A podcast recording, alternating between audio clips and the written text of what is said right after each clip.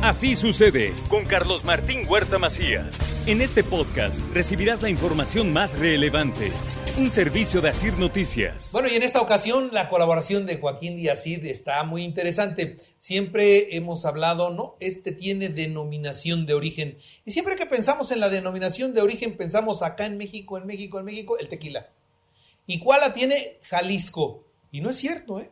Puede hacer tequila no solo Jalisco, lo puede hacer Guanajuato, lo pueden hacer algunos otros estados. Pero bueno, la denominación de origen hoy de las bebidas mexicanas, y para eso no solo vino Joaquín, trajo a sus amigas. ¿No, Joaquín? Así es, Carlos Martín, buenas. Eh, encantado de estar acá. Sí, hoy vamos a hablar de las denominaciones de origen mexicanas. Somos el país que más denominaciones de origen de destilados tiene en el mundo. Tenemos seis denominaciones de origen que ningún otro país puede hacer.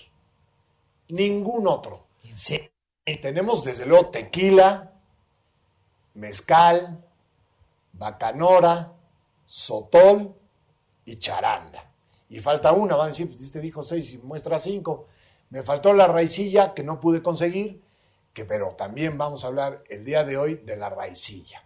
Son seis denominaciones de origen de bebidas destiladas que tiene México. Somos el país que más denominaciones de origen de destilados tiene. Hay que sentirnos orgullosamente mexicanos. Bien. ¿No? Sin duda. Entonces, tequila. Vamos a empezar con el tequila.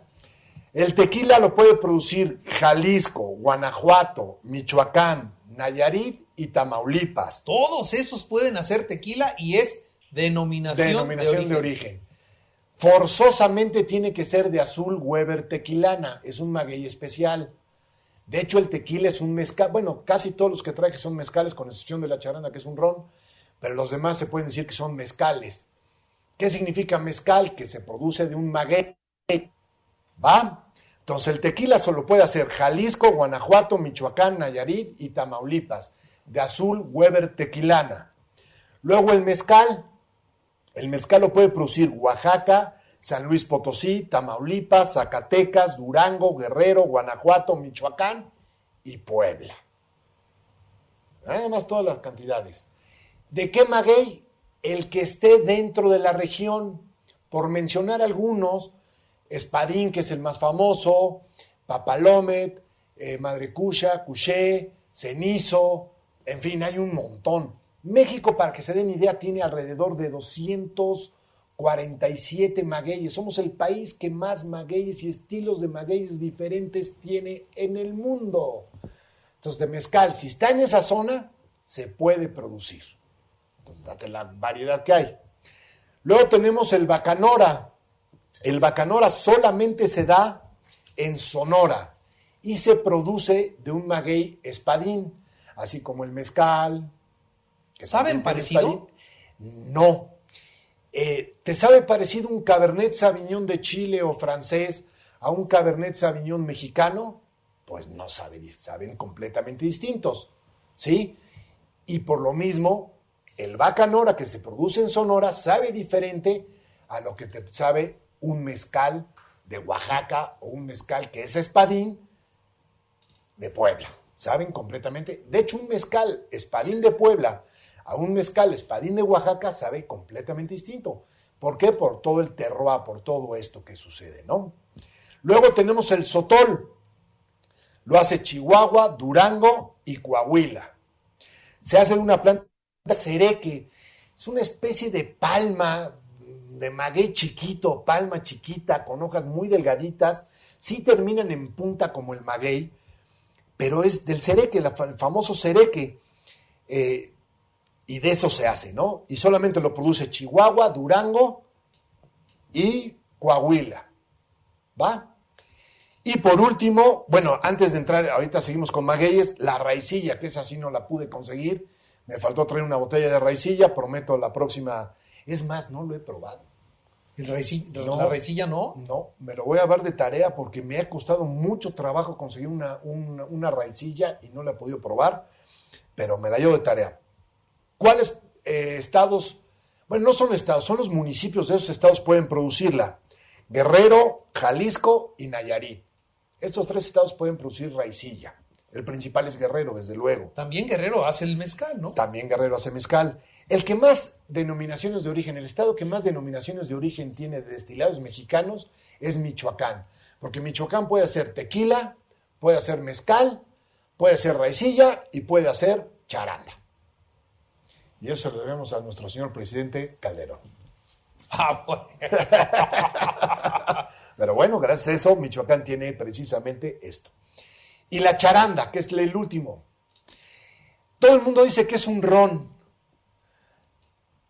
Tú vas a Michoacán y los de Michoacán dicen, no es un ron, es una charanda. Claro, se hace igual de la caña de azúcar o de las melazas o del piloncillo.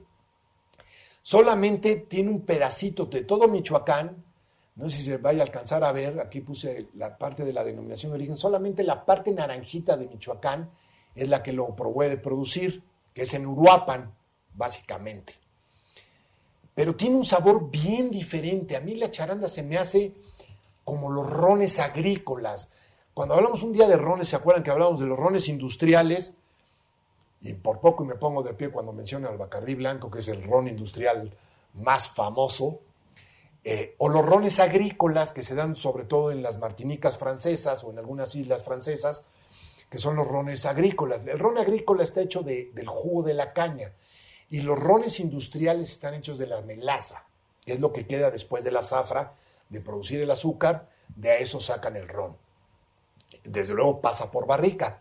La charanda, por ejemplo, no pasa por barrica. La charanda vulgarmente hablando, sería un aguardiente de caña, como tal, porque no tiene ron. Digo, no tiene ron. No tiene barrica, por lo tanto, no es un ron, es una charanda. Aunque hay charandas añejas, hay charandas que sí pasan por barrica, pero siguen siendo charandas por la zona geográfica limitada de Michoacán, la cual produce precisamente este tipo de ron, la famosa charanda.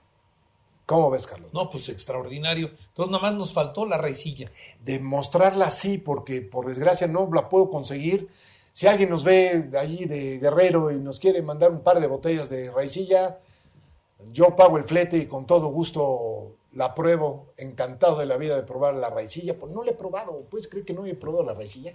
Muy bien. Claro, es la última denominación de origen que entró como tal dentro de las bebidas destiladas. Pero entonces México es el que más denominaciones, el que más denominaciones de origen de destilados tiene. Por ejemplo, Francia.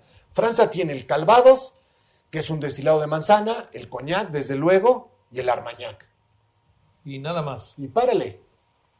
Y México tenemos seis. Seis. Muy bien. Pues ahorita nos quedamos a probar ahorita una, probamos una copa de cada una, ¿no? Sí, por lo menos. Bueno, el tequila y el mezcal ya lo podemos, pero lo probamos otra vez. pero desde luego un buen bacanora, un buen sotol y una buena charandita de Europa, las probamos. Porque... Sale pues. Joaquín, muchas gracias. Al contrario, Carlos Martín, muchas gracias. Así sucede con Carlos Martín Huerta Macías. La información más relevante, ahora en podcast. Sigue disfrutando de iHeartRadio.